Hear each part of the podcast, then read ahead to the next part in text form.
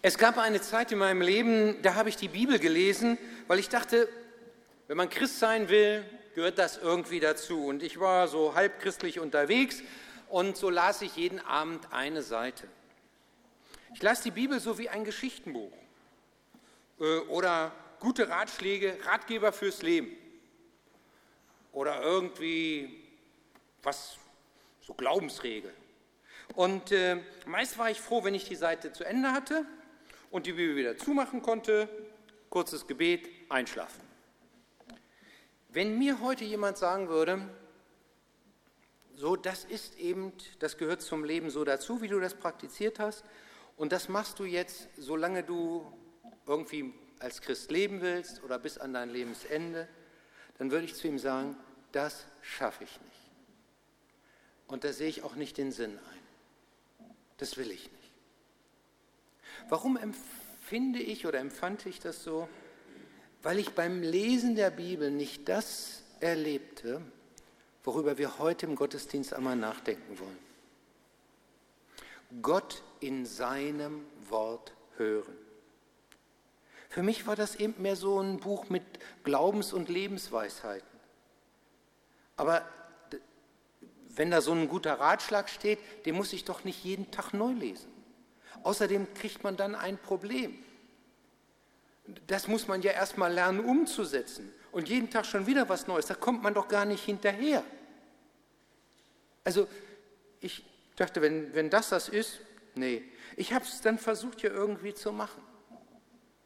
Aber es war eine mühevolle Geschichte. Und wenn ich nicht dann etwas erlebt hätte, was dieses, diese Begegnung mit der Bibel völlig verändert hat, dann, dann würde ich das heute, würde ich die Bibel so nicht in die Hand mehr nehmen. Aber ich habe etwas erfahren und es hält bis heute an, dass wenn ich die Bibel lese, ich sie ganz anders empfinde als damals. Und weil das ich für so grundlegend halte, wie unser Umgang mit der Bibel ist, was die Bibel für uns ist.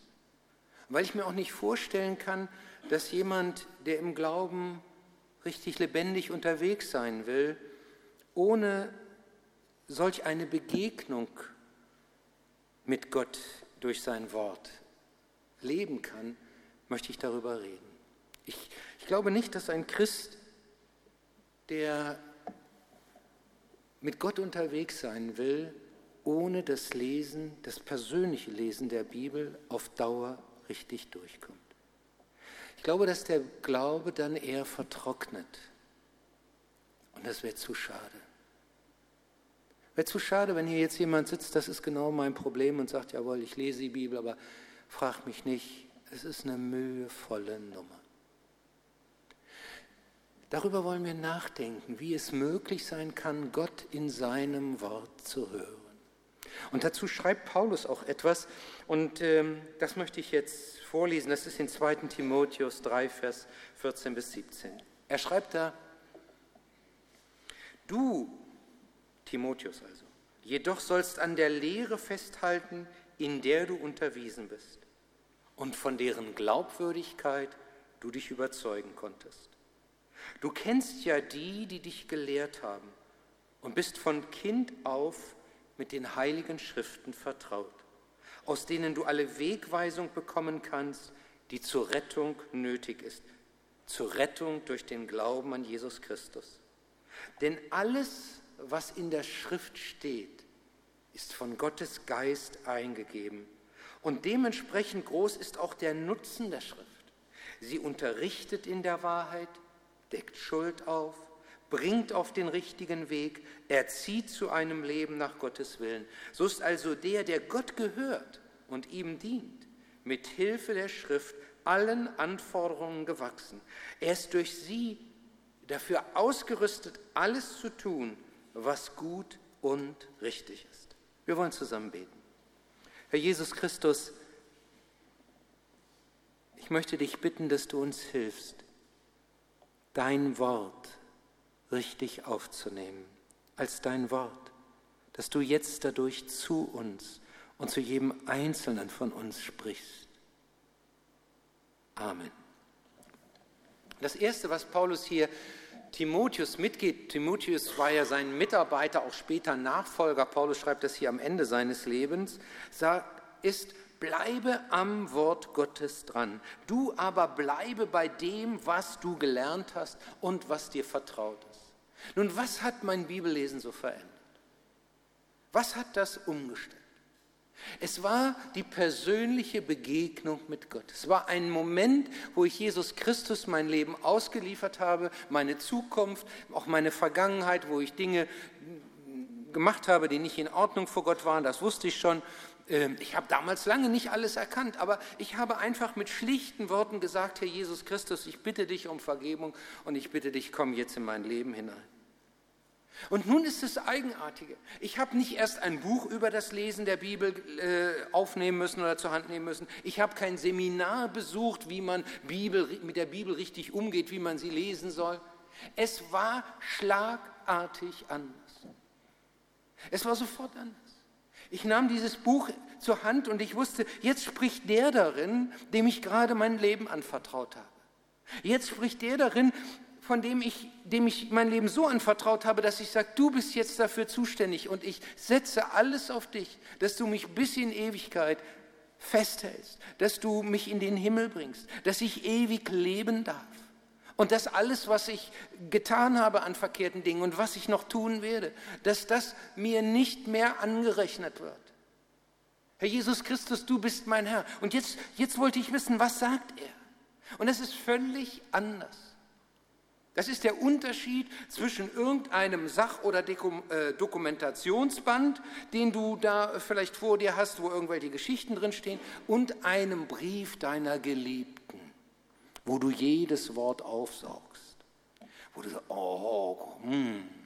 Also da merkt man, dann redet das ganz anders.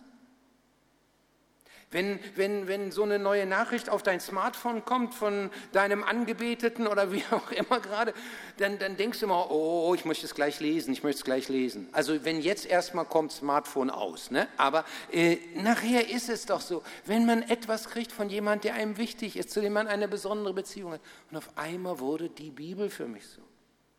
Und ich möchte dich einladen, wenn du vielleicht die Mühe hast, mit diesem Wort umzugehen und sagst, für mich ist es auch eine ganz mühevolle Nummer. Irgendwie bin ich hier reingerutscht in diese Gottesdienste, aber ehrlich gesagt, äh, ich komme damit nicht richtig zurecht.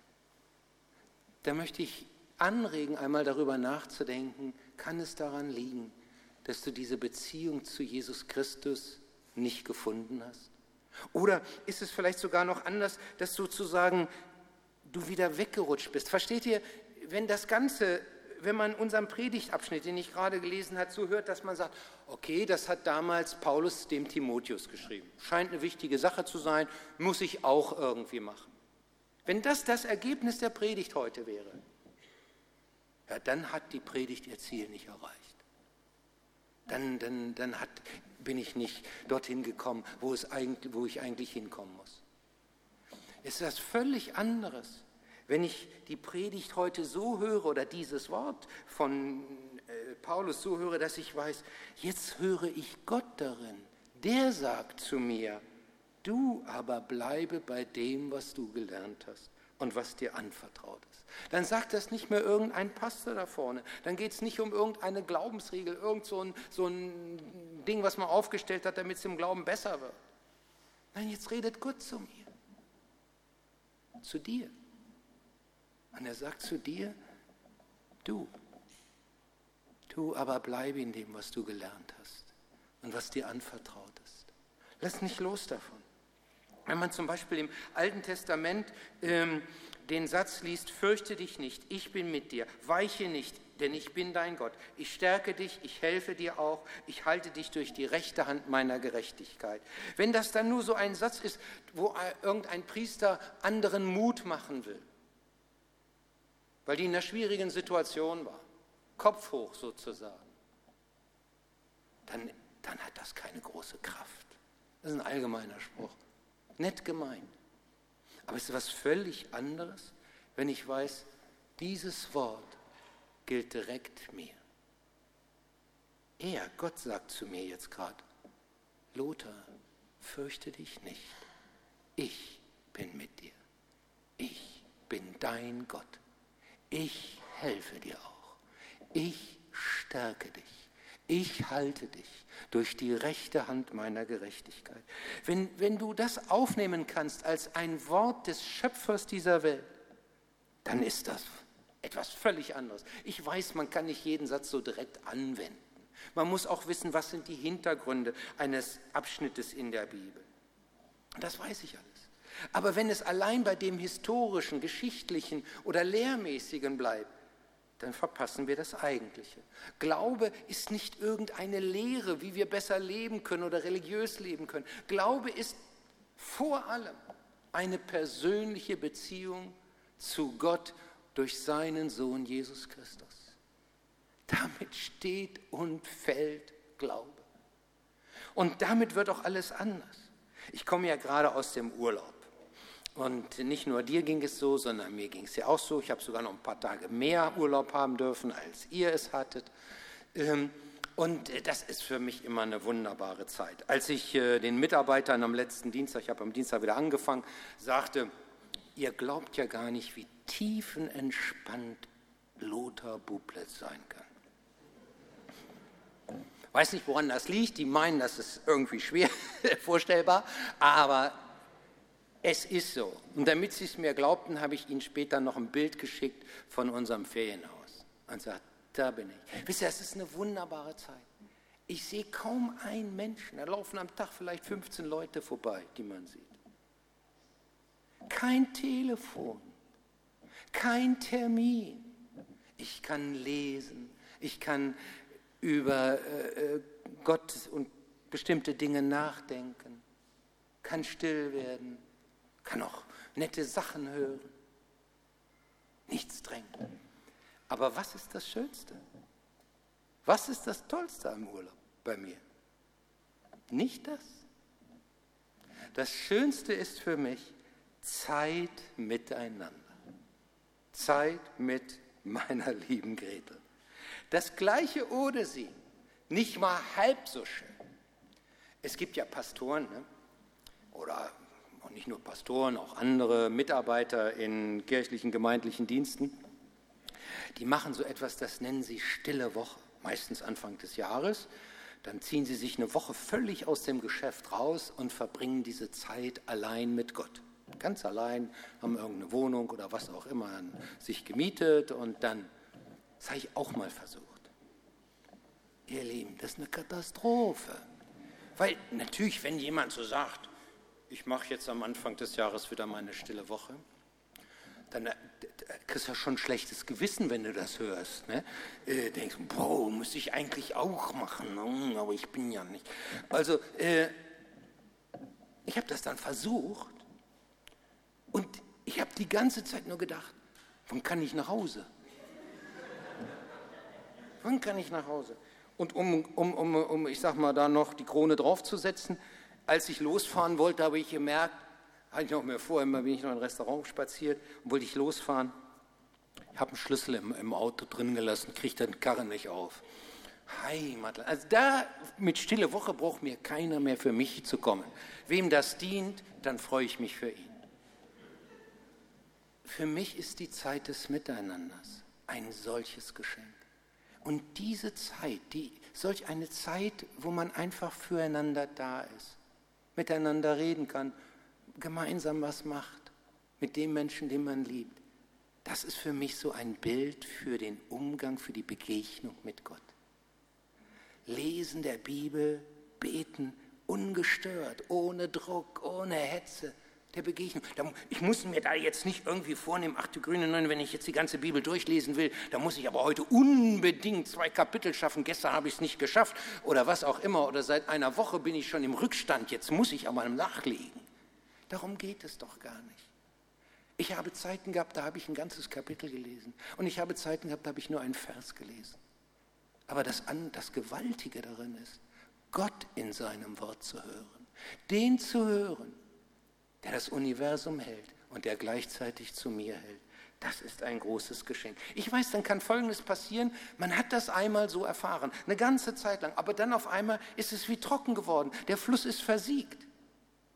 Vor einiger Zeit sagte mir jemand, Lothar, ich habe seit Jahren nicht mehr in der Bibel gelesen. Jemand, der regelmäßig in den Gottesdienst geht. Ich war richtig erschrocken und ich dachte, reden wir hier vielleicht etwas auf so einer Ebene, aber die die Le Ebene des Lebens hier gar nicht berührt. Ihr sitzt alle da, macht ein gutes Gesicht, nett so. Ich denke, die stimmt alle zu. Aber in Wirklichkeit kann es sein, dass es vielleicht persönlich ganz anders aussieht. Gibt so eine offizielle Seite und eine wirkliche innere Seite. Aber Gott ist nicht an der offiziellen Seite interessiert bei uns. Der ist an unserer inneren, an unserer wirklichen Seite interessiert. Und er möchte gern, dass dieses Leben wieder neu, dass diese, dieser Umgang, die Begegnung mit ihm neu belebt wird, wenn wir da raus, wenn wir in eine solche Phase hineingekommen sind. Das kann ja passieren. Du hast so viel im Beruf zu tun. Du wolltest gerne irgendwie am Anfang des Tages vielleicht ein Stück aus der Bibel lesen. Du hast es nicht geschafft. Gestern nicht, vorgestern nicht, ach eigentlich schon den ganzen Monat nicht. Du versuchst es wieder und es klappt nicht. Oder du hast eine Glaubenskrise. Dieses Wort ist wie zugenagelt. Du kannst das lesen, das ist aber wie, wie, wie ich sag mal, wie ein Einkaufszettel. Das, das, das bewegt nichts. Und dann, dann muss es wieder zu einer neuen Begegnung kommen. Und dann sagte mir diese Person, weißt du, es hat sich jetzt aber alles wieder verändert. Wodurch? Wodurch? Wie kommt es, dass derjenige auf einmal morgens wieder früh aufsteht? Es gibt ja Leute, die sind so überzeugte Jogger, ne? vor, denen haben, vor denen habe ich auch einen Riesenrespekt. Die stehen zu nachtschlafender Zeit auf und laufen hier irgendwie sogar noch bei Regen durch die Gegend, um fit zu bleiben. Ich sage mal, laufen für mich mit. Äh, weil das schaffe ich nicht. Das schaffe ich nicht. Aber er sagt, ich kann jetzt wieder früher aufstehen. Ich kann lesen und es macht mir Freude. Wie kommt das? Weil Gottes Geist in sein Leben hineingeredet hat und weil er sich neu Gott hingegeben hat. Und auf einmal änderte sich auch die Begegnung mit Gott selbst in seinem Wort. Er konnte Gott in seinem Wort. Und ich bitte dich, gib dich nicht mit weniger zufrieden. Sicherlich, es gibt Phasen, da ist das recht trocken. Das gehört auch mal dazu. Es ist nicht immer die Offenbarung, wenn ich in die Bibel hineingucke, dass ich sage, wow, wieder eine neue Erkenntnis. Ist ja auch nicht mit jeder Predigt so, ne? Ist ja auch nicht immer so ganz toll. Also, aber dieses ständige, immer wieder erneuern und dann zurückfinden, das bewirkt etwas, wo man sagt, jawohl, das das ist eine Kostbarkeit. Paulus sagt hier, und jetzt wird es zu einem Wort, das nicht nur Paulus sagt, sondern das im Grunde Gott zu uns sagt, du aber bleibe bei dem, was du gelernt hast und was dir anvertraut ist. Du weißt ja, von wem du gelernt hast und dass von Kind auf du die Heilige Schrift kennst, die dich unterweisen kann zur Seligkeit durch den Glauben an Christus Jesus. Entdecke mein Wort neu wenn das jetzt nicht ich sage, sondern wenn das zu einer Botschaft wird, wo du weißt, jetzt redet Gott gerade mit mir. Und das will er mir sagen, dann hast du etwas Kostbares gehört. Und wenn das weitergeht in den Alltag, dann hat man eine Kostbarkeit, die den Glauben immer wieder erfrischt. Aber ich habe die ganze Zeit etwas vorausgesetzt, ähm, darauf muss ich noch zu sprechen kommen, nämlich die Bibel als Wort Gottes wahrnehmen, das ist so im, das, ist das Zweite, was ich jetzt unterstreichen möchte. Die Bibel ist also nicht irgendwie ein Buch, ein menschlicher Bericht über die Geschichte Israels, über das Leben Jesu, über irgendwelche Glaubenslehre. Sie ist nicht ein menschliches Zeugnis, sondern sie will Gottes Wort sein. Und das sind jetzt nicht irgendwelche theologischen Spitzfindigkeiten. Nein, das berührt die grundsätzliche Frage, ist das irgendwie ein frommes Buch, wie es viele gute Bücher, fromme Bücher, Glaubensbücher in dieser Welt gibt? Oder hat, es, hat dieses Buch eine völlig andere Qualität, grundsätzlich andere Qualität? Ist sie Gottes Wort? Das hat Auswirkungen auf unsere Predigten, das hat Auswirkungen auf die Gemeinde, das hat Auswirkungen auf, den, auf das persönliche Glaubensleben. Wenn ich zum Beispiel das, was ich vorhin gerade aus dem Alten Testament zitiert habe, höre, wie hier gesprochen wird, fürchte dich nicht. Ich habe dich erlöst. Ich halte dich durch meine rechte Hand der Gerechtigkeit. Wenn das jetzt ein, ein Priester damals dem Jesaja in den Mund gelegt hat, wie es viele Theologen, ich würde sogar sagen, die meisten Theologen glauben, dann hat das eine ganz andere Qualität, als wenn ich weiß, es hat nicht irgendein Priester hier dem Jesaja rein so äh, in den Mund gelegt, als ob es Jesaja geschrieben hätte. Das ist Gottes Wort, das der Prophet Jesaja von Gott empfangen hat. Hier steht in unserem Predigtext das Wort, alle Schrift ist von Gott eingegeben. Da stehen im Griechischen nur drei Worte. Und Pasa, Graphe, Theopneustos. Und das heißt, alle Schrift ist von Gott wörtlich eingehaucht, lateinisch inspiriert. Das heißt, Gott hat die Schreiber, die das aufgeschrieben haben, geleitet. Dabei werden ihre Persönlichkeiten auch äh, deutlich. Dabei verwenden sie Bilder der damaligen Zeit, auch die Sprache der damaligen Zeit. Na ganz klar, das benutzt Gott alles. Aber sie schrieben unter seiner Leitung. Das ist das Entscheidende. Wenn sie nur aus menschlichem Antrieb geschrieben hätten, so das, was sie einfach gesehen hätten und dann war es das, dann hat das eine andere Qualität. Und jetzt sagt Paulus, nein, alle Schrift ist von Gott eingegeben, unter Gottes Leitung. Jesus selbst sagt, es wird nicht ein Jota, das ist der, der, das, Griech, äh, das hebräische J, das ist so ein ganz kleiner Buchstabe, so plopp, plopp, einmal ein kleiner Haken dran, wird vergehen, noch ein einziger Strich vom Alten Testament, bis alles erfüllt wird. Er sagt, ich stehe ganz auf dem Boden des Alten Testamentes. In, in, Johannes 10 sagt er, die Schrift kann nicht aufgehoben werden. In Matthäus 24, Himmel und Erde werden vergehen, aber meine Worte werden nicht vergehen. Petrus, der Apostel, sagt, aber des Herrn Wort bleibt in Ewigkeit. Das ist aber das Wort, welches unter euch verkündigt ist. Und dann sagt er, die, die das geschrieben haben, die das als Propheten gesagt haben, die haben das nicht aus eigenem menschlichem Antrieb gesagt. Nein, Gott hat sie äh, geführt. Gott hat sie getrieben. Und das sind nur ein paar Stellen. Ich könnte jetzt viele Stellen nennen, wo immer wieder unterstrichen wird, dieses Wort ist Gottes Wort. Und das ist von wirklich ganz entscheidender Bedeutung. Und da lag auch jetzt nicht, wie manche so denken, eine lange mündliche Tradition dazwischen. Nicht? Also manche stellen sich das ja so vor wie stille Post.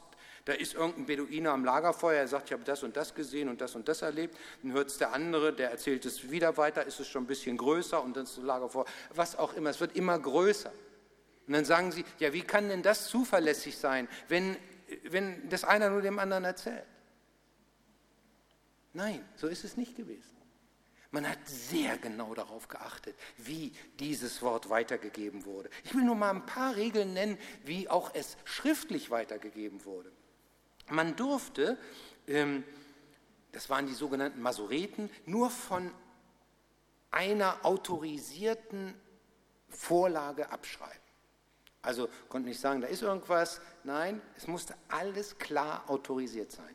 Und das bedeutet, man durfte auch nicht aus dem Gedächtnis schreiben, so, so einen halben Satz sich merken oder ein Wort, sondern man musste Buchstabe für Buchstabe malen und immer noch gucken, ist es wirklich, ist es wirklich, ist es wirklich. Und wenn man das gemacht hat und das dauert, also äh, kannst du dir vorstellen, wenn du so das genau malen sollst, da bist du nicht einen Tag beschäftigt, bist auch nicht eine Woche beschäftigt, da bist du lange beschäftigt. Dann wurde, wurden alle Buchstaben gezählt. So viele A's, also meinetwegen in einem Abschnitt zum Beispiel waren 42.377 äh, A's, 32.218 B's und so weiter. Und dann wurde gesagt, so, und jetzt zählen wir das bei der Abschrift genauso. Und wenn du dann nicht 218, sondern 219 Bs hattest, hast du ein Problem. Drei Dinge durften korrigiert werden. Man fragte dann auch, was ist der mittelste Buchstabe und so weiter von diesem Bereich und von dem Ganzen und, und, und. Es gab so immer wieder Überprüfungstechniken. Äh, wie es heute übrigens beim Computer genauso gibt, gibt es genau solche Techniken, äh, wo das System dauernd prüft, ob noch alles okay ist. Und wenn da drei Sachen nicht stimmten, dann war ein Jahr Arbeit oder länger vorbei. Drei Abweichungen durften korrigiert werden. Nur mal so für uns, falls jemand sagt, naja, das haben die immer so weitergesagt und hat keiner so richtig drauf geguckt. Nein. Und warum war es ihnen so wichtig? Weil es hier um das Wort Gottes ging. Weil hier nicht irgendjemand sagte, äh, musst, musst dir nicht so viel Sorgen machen, Kopf hoch, es geht weiter. Nein, hier sagt Gott, fürchte dich nicht.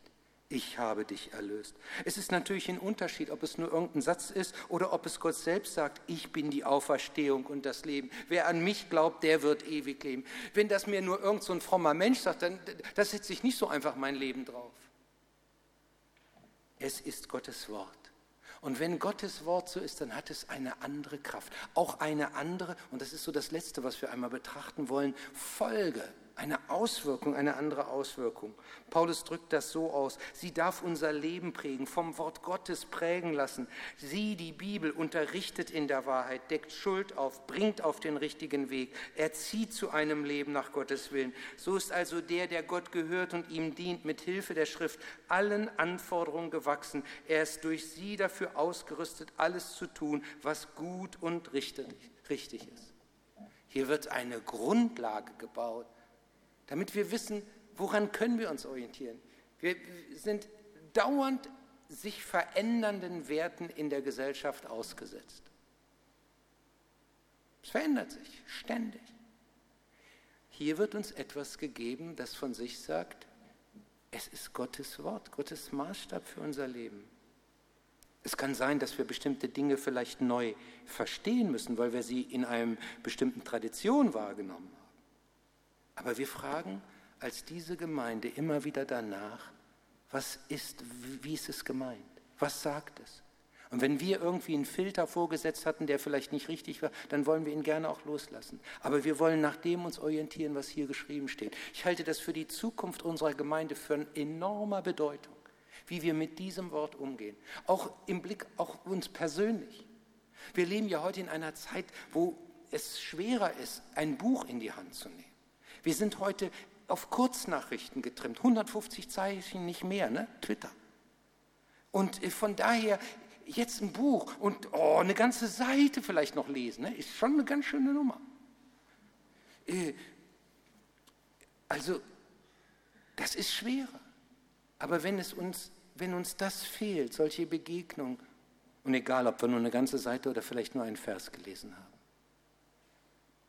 wenn uns das fehlt, dann fehlt uns so Entscheidendes zum Leben mit Christus. Und deswegen ermutige ich dich, ja nicht ich, Christus, Gott selbst, und sag, bleib dran an dem, was du gelernt hast. Lass dir diese Kostbarkeiten nicht rauben. Und das bedeutet natürlich auch, man muss sich orientieren und wissen, was sagt, was steht denn in der Bibel sonst so zum Beispiel auch drin, wenn zum Thema Ehe, zum Thema äh, vielleicht Freundschaft, zum Thema äh, Besitz, zum Thema Flüchtlinge, zum Thema. Wenn ich dich fragen würde, wirst du es wissen? Also wenn ich sage, sag mir mal das entscheidende Kapitel zum Thema Ehe. Kommen wir nächsten Sonntag drauf. Äh, äh, also, aber mir geht es natürlich darum, dass wir uns auch ein Stück auskennen in der Bibel. Und da möchte ich euch jetzt einen Vorschlag machen. Am nächsten Sonntag möchte ich darüber sprechen, wie wir Gott beim Wort nehmen, wie einzelne Worte über die Woche mit uns gehen können und auch in bestimmten Situationen äh, uns erreichen können. Das soll am nächsten Sonntag sein.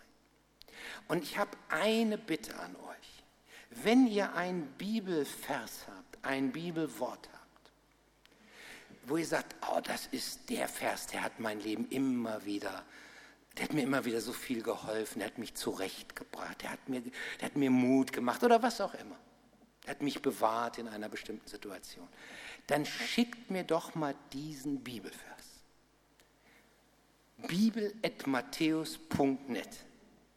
Braucht ihr nur hinzuschicken und ich kriege ihn. bibel.matthäus.net. Und ich würde mich natürlich freuen, wenn ihr dazu noch ein paar Sätze schreiben könntet, wie es hat mich mal sehr gestärkt, als ich so und so war. Oder ihr müsst es nicht, aber das würde mir natürlich noch helfen, das noch besser zu verstehen. Und wenn ihr das macht, ne, dann schicke ich euch was zurück. Muss ja auch irgendwie was bringen für euch. Also, ich schicke euch kurz zusammengefasst so drei Seiten, wo ich zum Beispiel finde, was kann ich lesen, wenn ich Sorgen habe oder wenn mir alles zu viel wird oder wenn mich die Wut packt, kann ja auch passieren. Ne? Äh, oder wo finde ich zum Beispiel die zehn Gebote oder wo finde ich Entscheidendes zum Thema Ehe oder zum Thema äh, Heiliger Geist oder oder. Das kriegt ihr dann von mir zurück. Ich würde mich freuen, wenn ihr da mal etwas schreibt. Und dann wollen wir in der nächsten Woche einmal von der Power, von der Kraft solcher Verse weiter ähm, uns Gedanken machen, was das bedeutet, wenn solche Bibelworte mit uns gehen können und wie sie mit uns gehen können. Aber heute ging es um diesen ersten Ansatz. Was ist das überhaupt? Und wie kann ich darin Gott begegnen? Ich schließe, wir beten zusammen. Herr Jesus Christus, wir danken dir, dass die Bibel nicht irgendein Buch nur ist. Ein frommes Buch vielleicht. Nein, sie ist dein Wort.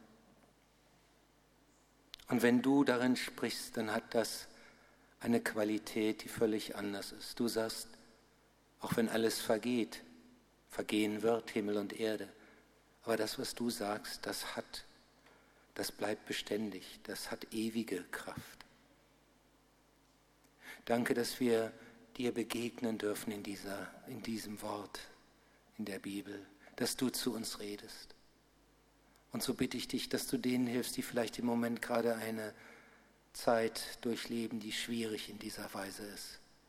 Hilf ihnen, hier Wege zu finden, einer neuen Beziehung zu dir und in einer neuen Beziehung zu deinem Wort. Amen.